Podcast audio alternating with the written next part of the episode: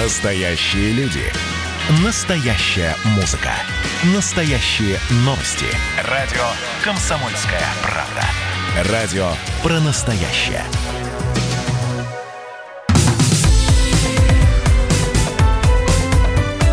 Как дела, Россия? Ватсап-страна! Итак, друзья, прямой эфир радио «Комсомольская правда». Очередной час с рассказом о событиях, которые происходят, происходили, будут происходить. э, Новости в развитии, комментарии экспертов. Мы не навязываем своего мнения, мы спрашиваем ваше мнение, которое вы можете высказать по телефону прямого эфира 8 800 200 ровно 9702. А можете прислать свои сообщения на Viber и на WhatsApp в текстовом или в голосовом формате. Мы ждем ваших голосовых сообщений. Записывайте в WhatsApp и других мессенджерах мнения, вопросы, наблюдения. Всем вашим аудиопосланиям найдется место в нашем эфире. Телефон 8 967 200 ровно 9702. Итак, второй рабочий день Михаила Дегтярева, временного губернатора Хабаровского края. Утром он прогулялся пешком до здания правительства и пока шел, провел прямой эфир в Инстаграме. Во время своего маршрута в этом эфире Михаил Дегтярев ответил недовольным своим назначением. Он пообещал завоевать доверие, но и обратился тем, кто накануне кричал «Дегтярев, уходи». Буду завоевывать своей каждодневной работой, открытостью, общением. Те, кто кричат «Дегтярев, уходи», не уйду. Потому что работать надо, понимаете? Куча задач. 10 дней край без руководителя. Стопка документов, которые на столе у меня лежит, высотой метр скопилось. Но наша задача вернуть в отношениях с федеральным центром такую тяжеловесность краю. Чтобы губернатор звонил, а там на том конце в Москве брали труп. Вице-премьеры, премьер-министр. На прямой связи со студией вице-президент Российской ассоциации политических консультантов Петр Быстров. Петр Евгеньевич, здравствуйте. Здравствуйте. А, в- как политический консультант, вот спрашиваю, будем считать, что я э, сегодня буду спрашивать от лица Михаила Дегтярева, все ли правильно делает человек? Ну, вы знаете, пока очень тяжело сказать, все ли правильно он делает, потому что прошло буквально э, полтора дня э, с момента его появления в Хабаровске. Но пока, конечно, первые решения, они немного настораживают. Ушел в отста- отправлен в отставку э, первый заместитель э, Сергея Фургала. Человек достаточно известный, популярный в Хабаровском крае, который воспринимался как правая рука Фургала. И в этом смысле, конечно, его уход из правительства – это такой э, косвенный признак того, что между Дегтяревым и командой Фургала полного взаимопонимания на сегодняшний день нет. А ведь, насколько я понимаю, смысл назначения Дегтярева во многом был в том, что Дегтярев, э, как в отличие от э, кандидатов, других кандидатов, принадлежащих другим партиям, например, к «Единой России», э, должен был э, найти общий язык с командой своего однопартийца и сделать так, чтобы эхо протеста в Хабаровске не было так громко слышно в Москве. Ну, здесь ведь можно пойти еще по такому принципу, пойти на поводу, что называется, у народа. Вот, дескать, Фургал с населением общался, да, как завоевать доверие хабаровчан? Значит, выходить общаться э, и, и тогда быть, быть открытым, лояльным. Либо, знаете, э, такой принцип, э, делай, что можно, и будь, что будет. Вот здесь, здесь э, золотую середину надо найти в этом, или все-таки придерживаться каких-то двух, поля, двух полярностей? Ну, вы знаете, э, как показывает опыт э, вновь, недавно вновь назначенных губернаторов э, из Москвы, приехавших из Москвы в свои регионы, э, лучше всего идут дела у тех кандидатов, которые проявляют э, максимально, у тех временно исполняющих обязанности, которые проявляют э, максимальную открытость. Например, мы видим, как работает э, в республике Коми э, Владимир Уйба, который практически все время проводит в поездках э, по региону.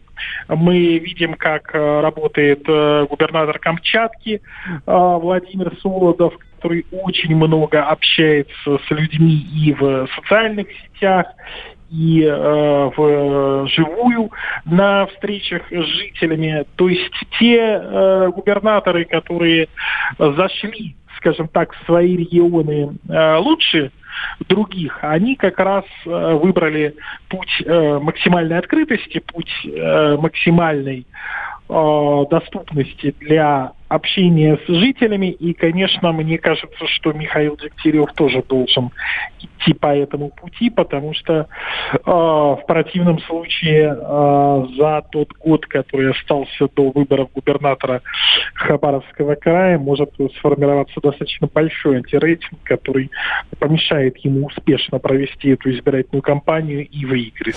Петр Евгеньевич, я сейчас вот какой пример приведу. Дело в том, что я, когда изучал развитие колхозов э, в Советском Советском Союзе. Приводились примеры колхозов, колхозов-миллионеров, то есть успешных коллективных хозяйств. И э, удивительно, что и там, и там, там было два разных председателя колхоза, два разных типажа. Один был везде на местах. На посевной, на посевную едет председатель.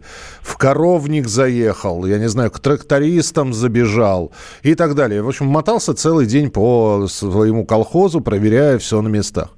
Второй вариант, второй тип руководителя, он сидит на месте, и у него все работает как часовой отлаженный механизм.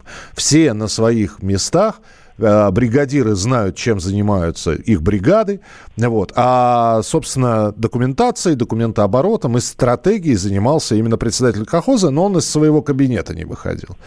Но вот вы сейчас говорите, что нужно вот ехать и общаться. А кто-то может сказать, а губернаторское ли это дело? Ну, вы знаете, мы видим пример президента э, Российской Федерации Владимира Владимировича Путина, который очень много времени уделяет э, посещению и регионов, и встречам э, с различными э, общественными организациями, с различными э, слоями, скажем так, э, с различными целевыми аудиториями, с бизнесменами, да, с э, представителями деловой среды, с представителями культурной среды, творческой интеллигенции и так далее. Я думаю, что все-таки в этом смысле э, губернаторы – это политические лидеры, и так же, как политический лидер страны, политический лидер региона, он должен э, налаживать политическую коммуникацию и быть в постоянном контакте со своими избирателями. А вот э, то, что вы говорите, э, скажем так, такой кабинетный, да, стиль управления, это скорее стиль управления руководителя э, правительства региона, да,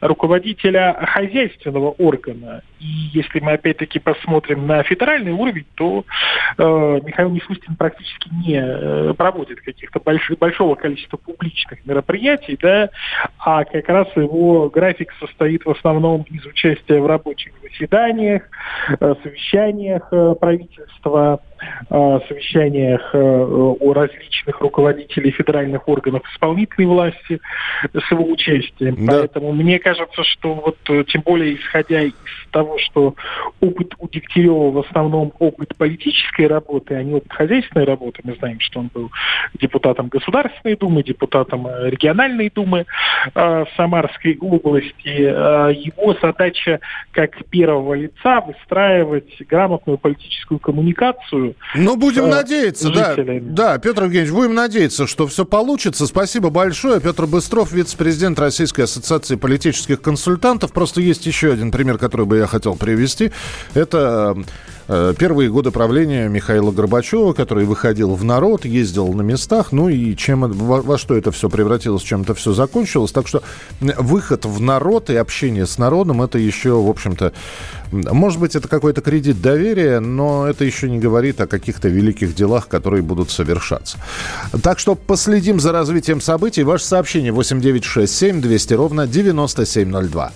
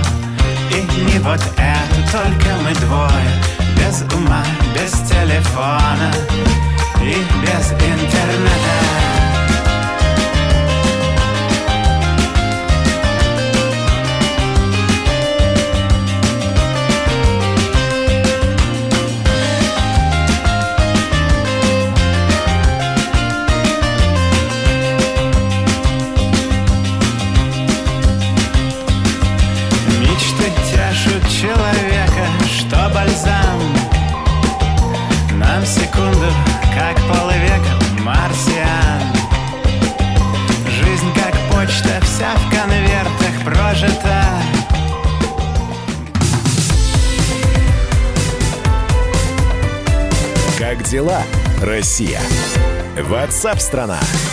Итак, друзья, мы продолжаем прямой эфир. Вот здесь говорили как раз про Михаила Дегтярева. Нужно ли выходить и общаться с народом?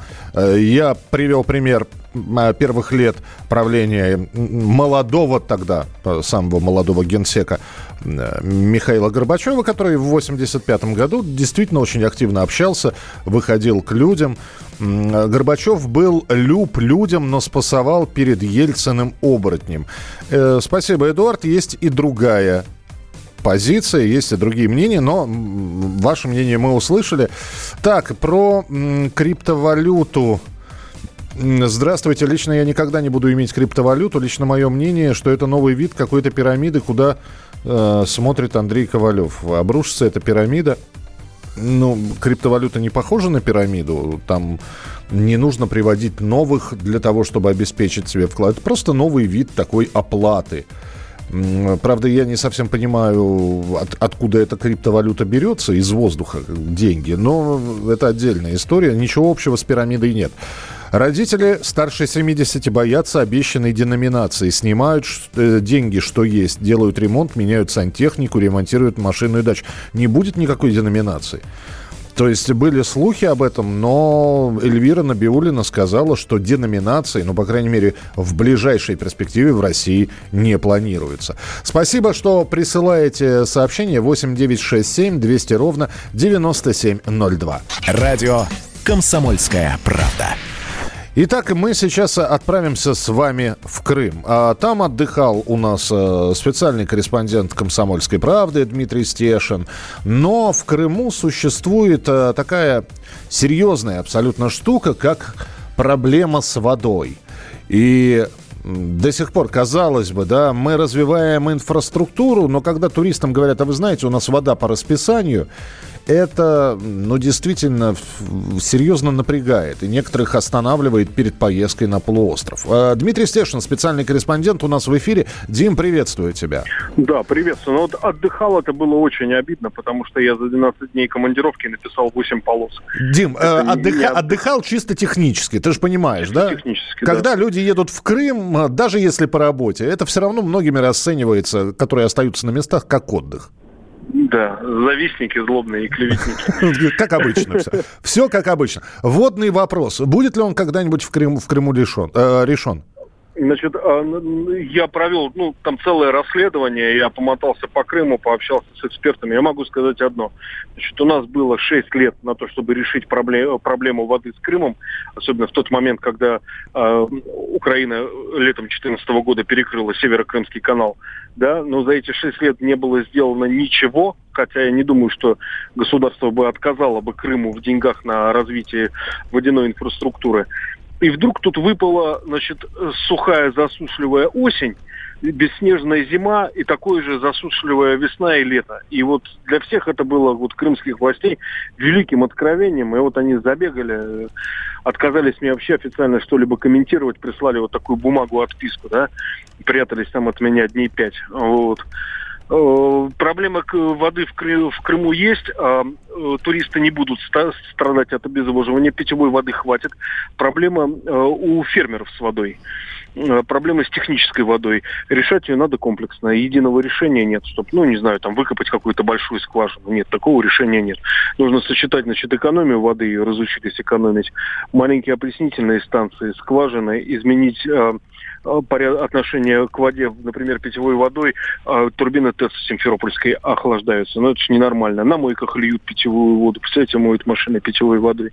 Вот если в комплексе все собрать, то проблема решится. Я спросил у э, пресс-секретаря главы, есть ли какой-то единый координирующий орган, который занимается проблемами воды Крыма. Оказалось, такого органа нет все раскидано по организации. Подожди, это я еще раз хочу сейчас, э, для того, чтобы прояснить ситуацию, задать тебе вопрос. Вода не является, как бы тебе сказать, государственной, да? То есть она, она в частных руках? Нет, нет, вода государственная. А, на изготовление артезианской скважины нужно государственное разрешение, плюс будет определено, сколько воды оттуда брать, ну и так далее. Нет, нет, это не частная лавочка. Слушай, ну ведь можно решить какую-то проблему, потому что когда читаешь сейчас э, вот проводную тему в Крыму, там же на нашлись какие-то артезианские источники, под подземные да. воды, какие-то бурить, надо и, бурить, и, надо доставать. Миш, Миша, оттуда стали брать воду бесконтрольно в таких количествах, что там сейчас минерализация, мне цифры называли эксперты, как в Боржоме в этой воде кофе не заваривается. Этой водой нельзя землю поливать, она превратится в солончаки. А, это, то есть солей, это, солей очень много, да? Возникла так называемая депрессионная воронка, и артезианские бассейны начали забирать воду из моря а вода там 400-летняя. И чтобы он опять опреснился, этот артезианский бассейн, должно пройти там не менее тех же 100-400 лет. Представляете? Слушай, ну можно мучиться, конечно, и дальше. А можно посмотреть на пример саудитов, например, Объединенных Арабских Эмиратов, где проблемы с водой, ну а какие они о о оазисы в пустыне отграхи, э, ну, отстраивают, я хотел сказать, от гроха. Ну, да? Израиль. Э, самый Израиль. Близкий к нам. То есть есть огромное количество географических пунктов на мировой карте, где существует проблема с водой, как с питьевой, так и, ну, я не знаю, с технической, но это решается проблем. Проблемы э, решаются опреснением, э, проблемы там сбора из воздуха там, и, и прочего. Миша, экономии. 90% э, коммуникаций в Крыму изношено, положено еще в ранние советские времена. Представляешь, какая там утечка идет воды? Тогда один вопрос. Если вдруг Украина ну, решит э, там окончательно и бесповоротно сделать блокаду вводную. Что будет делать регион? Мы будем что? Так а вода там заблокирована с 2014 года. Mm. Ну, э, фермеры перешли на засухоустойчивые культуры. Раньше там когда-то растился рис, но теперь, конечно, о рисе и речи нет. Фермеры э, ставят системы полива, государство российское датирует им установку этих систем, там сверлят скважины, 6 миллионов, кстати, одна артезианская скважина. Вот. Ну, люди как-то выкручиваются, везде в домах эти накопители стоят а, с водой, поэтому туристы, в принципе, не замечают, что воду давали утром 4 часа и вечером 4 часа. Вот. Ну, в общем, я так понимаю, что решение проблемы пока ну, подво... подвешена проблема. Э, э, значит, э, по мнению ученых, под Керченским проливом существует огромный бассейн с пресной водой. Эту воду обнаруживали геологи, когда там делали пробы на нефть, она им мешала как бы качать нефть. Вот сейчас они занимаются разведкой и осенью представят результаты. Скорее всего, там обнаружится гигантский резервуар пресной воды, и тема с крымской водой закроется. Но почему это было не сделано три года назад, ну, непонятно. Ну, опять же, да, ге- геологические открытия, они тоже, наверное, не с кондачка появляются. Дим, спасибо большое. Тогда отправим всех на сайт почитать твою статью про крымскую воду. Э, Дмитрий Стешин был у нас в прямом эфире. А мы э, от воды к страшенной жаре перейдем, к аномальной жаре, которая наступит в России на этой неделе от климатической нормы наибольшее отклонение будет э, наблюдать европейская часть России. Ждите жару страшную на Урале и в Якутии. Насколько все это опасно действительно, насколько все это аномально, мы поговорим об этом через несколько минут в следующей части программы WhatsApp страна. Там, где я родился, основной цвет был серый. солнце было не отличить от луны. Куда бы я ни шел, я всегда шел на север. Потому что там нет и не было придумано другой стороны.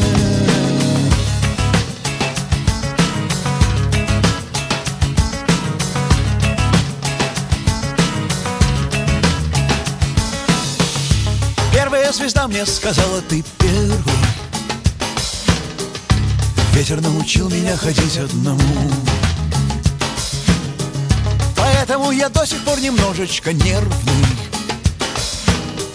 Когда мне говорят, смотри счастье, я смотрю туда и вижу тюрьму Время перейти эту реку вброд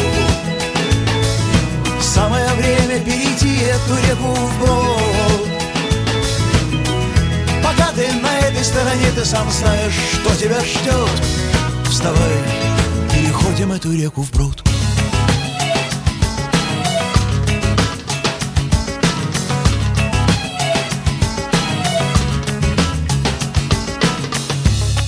Я родился, каждый знал Колю.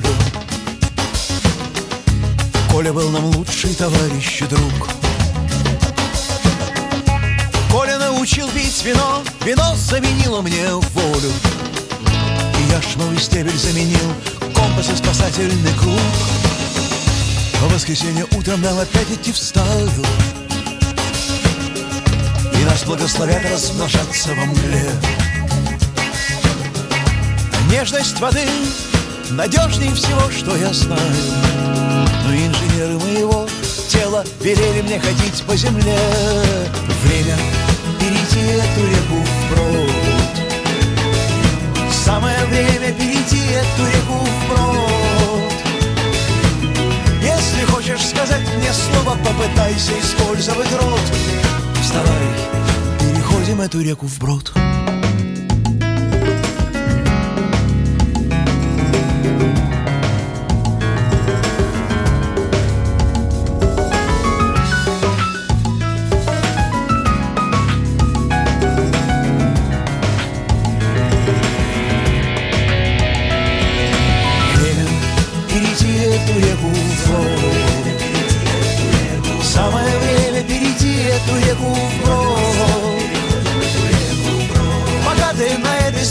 сам знаешь, что тебя ждет Вставай. Как дела, Россия? Ватсап-страна!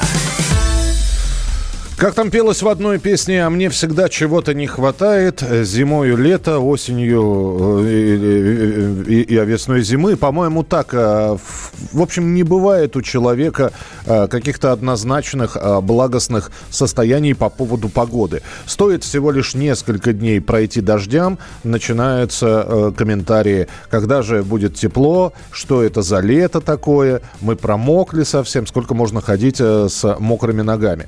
Начинается жара, Господи, хоть бы холодок, где он дождь? Вот раньше было. Ну и, конечно, мы вспоминаем о том, как было раньше, не вдаваясь в подробности. Почему-то кажется, что раньше было лучше. И когда сейчас сообщают о том, что аномальное тепло придет в некоторые регионы России в ближайшее время, например, на русском севере будет плюс 24-26 градусов, а где-то будет плюс 31. Ребята, это лето. Плюс 31 – это нормальная летняя температура. Если она не держится все три месяца. С нами на прямой связи Роман Вильфанд, научный руководитель гидромедцентра. Роман Менделевич, здравствуйте. Добрый день. Стоит ли использовать слово «аномальное» вот для ну, таких вот погодных температурных колебаний?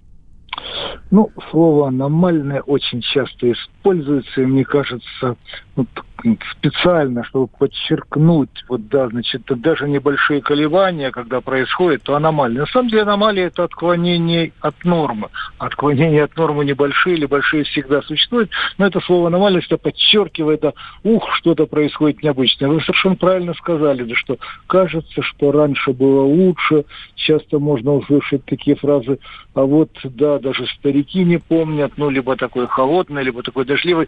Метеорологи всегда шутят по этому поводу, а что вы хотите от стариков, у них же все-таки, да, они, они обладают таким свойством, как склероз. Да. Они, они не должны все помнить, да. А вот действительно, значит, да, специалисты, синоптик, они работают с базами данных, с архивами данных, и поэтому они, ну, сухие, не эмоциональные, не, не эмоциональные люди говорят, что вот это было часто, хотя кажется, что что-то невероятное происходит, а это действительно рекордное событие. Ну вот, если, либо я на вопрос буду отвечать, либо монолог держать, потому что я это могу вот как, как с вашей Нет, в, нет, в, это очень, э, очень красивое сейчас было пояснение, я, собственно, его и ждал, но, э, Роман Мендельевич, хотелось бы просто спросить э, про вторую половину лета, что говорят синоптики, потому что, конечно же, в первую очередь нас слушают в тех регионах, где сельское хозяйство развивается. И людям либо укрывать, значит, посадки э, и устраивать полив, э, потому что спасаться от страшной жары, либо наоборот, э, собственно говоря, на, на, все будет нормально и ничего страшного, ничего не сгорит и урожай будет. Ну, тут, тут вопрос действительно очень такой хороший, четкий, а что будет во второй половине э, лето, но это, знаете, этот вопрос его можно ассоциировать, а вот, значит, как сложится жизнь у человека до конца его дней. Можно только фоново, вот не, ну, абресно описать, что, какой ожидается вторая половина лета. А вот детали, они возможны только при описании за несколько дней какого-то события. Хотя, том, хотя, что... бы, хотя бы, да, точки рэперные да, отметить. Да. Да. Э, э, вот я, кстати, хочу подчеркнуть, что вы сейчас можете где угодно найти, значит, на страничках интернета, там где угодно, там в СМИ, да, описание, какой будет, да, почему только лето, а то осень уже описывается, и зима. Так какая проблема для специалистов это сделать? А теория говорит, что нет, к сожалению, вот не сейчас, ни когда-либо в будущем, да, не через тысячу, даже миллион лет, невозможно будет в деталях описать погоду, которая будет через две недели. Вот две недели это предел, когда можно в принципе теоретически описывать погоду по дням.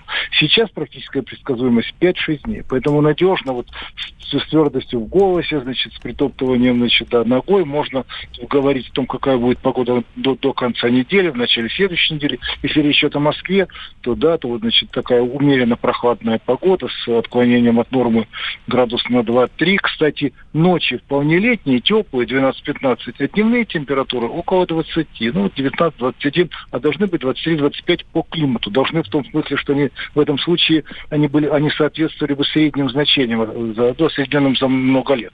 Вот, а с понедельника начинается опять нормальная, хорошая погода. Ну, хорошая, правда, всегда побаиваюсь этого слова, у каждого свое представление, какая погода хорошая. Ну, по крайней мере, температура будет 25-28 градусов, и вот, значит, первая половина до, до середины следующей недели будет именно так. Ну, что будет дальше, не хочу описывать. Все, да. Это, это, а, вот, а, вот, а, вот, а, а вот в принципе, если говорить о вот, значит, второй половине лета, то она ожидается в целом теплой, ну, если говорить о... Кстати, это не только умеренный широт Европейской России, не только центр России, вообще всей страны.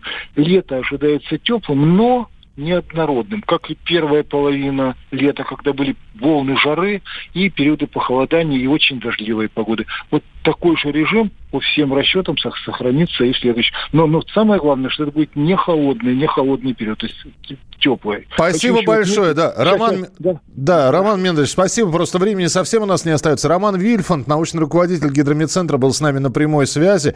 Ну, в общем, ничего страшного и аномального не будет. Ну, хотя, как, как Роман Вильфанд сказал, аномалия – это отклонение от нормы. Аномалия, что несколько уральских рек из берегов вышли. Аномалия. Аномалия, что там жара бывает по несколько дней. Данил Свечков, корреспондент «Комсомольской правды» Екатеринбург, с нами на прямой связи. Данил, привет. Здравствуйте, да. Ну что, заливало вас тоже ведь, да?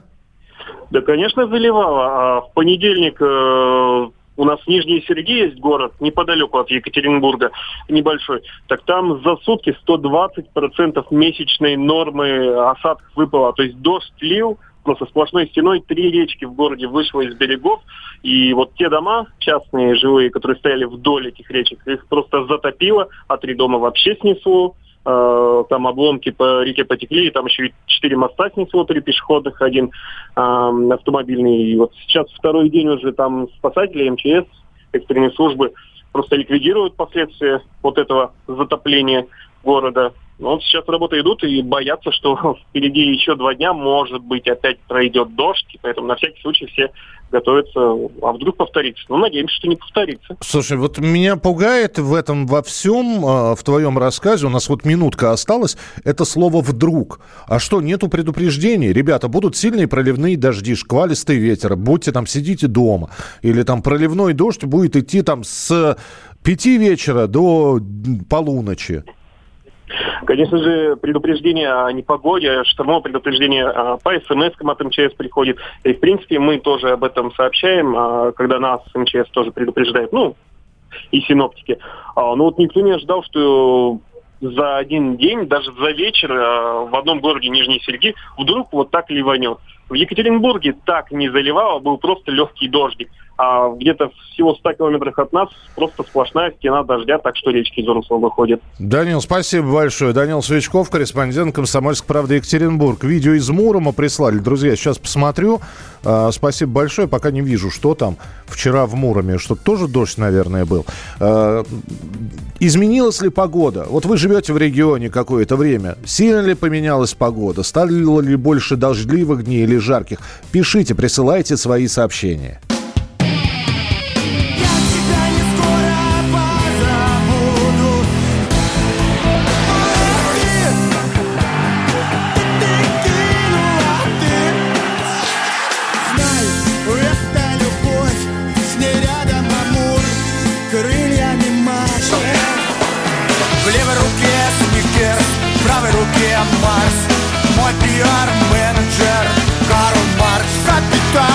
«Комсомольская правда». Радио поколения Ляписа Трубецкого.